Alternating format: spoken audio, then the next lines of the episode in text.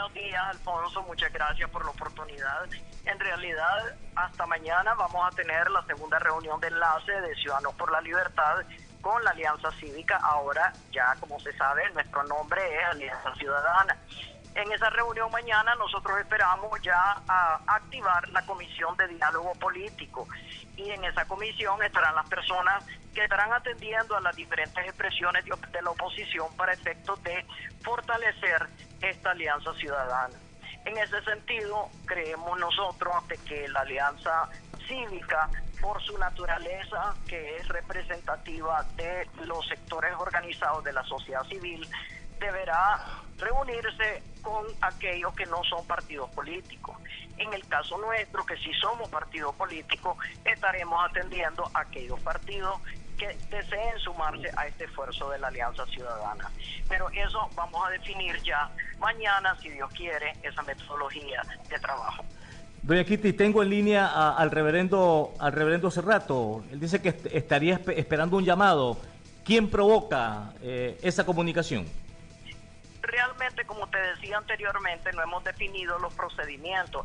Yo creo que eso es de ambas, de, dos vías, tanto aquellos que deseen acercarse como aquellos que en conjunto nosotros como alianza consideremos de que deben acercarse.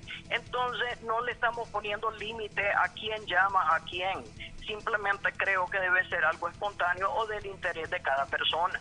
Así es que esperamos nosotros de que muchos se sumen de manera eh, digamos, voluntaria por, su propio interés y otros habrán que llamarlo, pero lo importante es que la población sienta de que el objetivo de esta alianza ciudadana, además de derrotar a la dictadura que tenemos, obviamente, y de presionar por la reforma, es, es precisamente hacer una gran alianza ciudadana. Doña Quite, a propósito de la alianza ciudadana, ¿usted no descartaría en esta alianza eh, ver al PLC, ver al PRD del reverendo Cerrato o otros partidos políticos?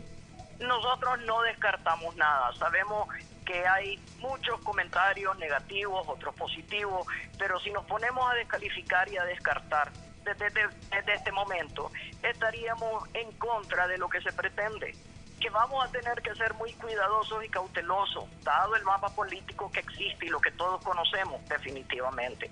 Pero eso no significa que la gente no tenga derecho a ser escuchado y nosotros la obligación de escucharlo.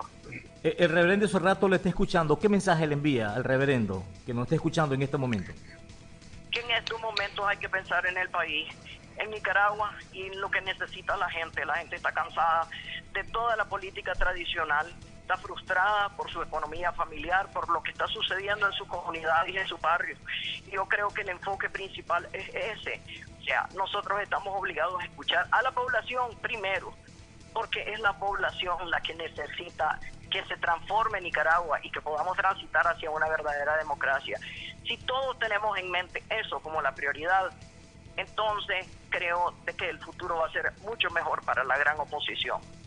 Gracias por su comunicación, doña Kitty Monterrey. Muy amable. Gracias. Bueno, bueno.